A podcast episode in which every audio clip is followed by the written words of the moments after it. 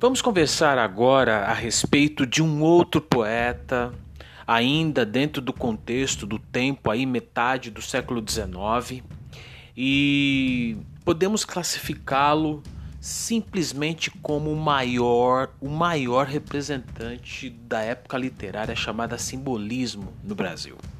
Estou falando nada mais nada menos de João da Cruz de Souza, conhecido apenas por Cruz e Souza esse cidadão, ele nasceu em Desterro, atualmente é, chama-se Florianópolis, ou seja, sul do Brasil. Né?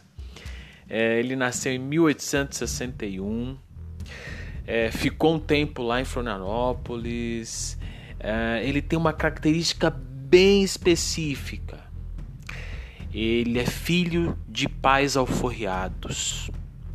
E sentindo na pele o preconceito desde que nasceu, Cruz de Souza conseguiu ter aí a proteção é, de um marechal. Ele e a sua esposa, o marechal Guilherme Xavier, e a sua esposa o adotaram. E ele conseguiu desenvolver os seus estudos é, e algo é, com a medida aí do, não sei se foi sorte, não sei se foi providência, mas ele conseguiu alcançar oportunidades e ter melhores condições de estudo, é, e isso o destacou, não só pela cor da pele, mas pelo seu poder intelectual. E naquela época, metade do século XIX, é, a situação de preconceito racial era bem mais visível. E ele não escapou disso. Só para você ter uma ideia, é, em uma das situações dessa, eu posso dizer para você que a história diz que ele foi nomeado promotor público é, em Laguna. E ele teve a sua posse impugnada. Adivinha por quê? Por causa da cor da pele. Foi punk. Em 1890, e aí oito anos antes é, de ele infelizmente falecer, ele morreu aos 36 anos, ele fixou residência, foi para o Rio de Janeiro. Fixou residência lá por um tempo. Casou-se com uma moça chamada Gavita Gonçalves e, e, ele passou a colaborar na cidade do Rio e tal, com o jornal.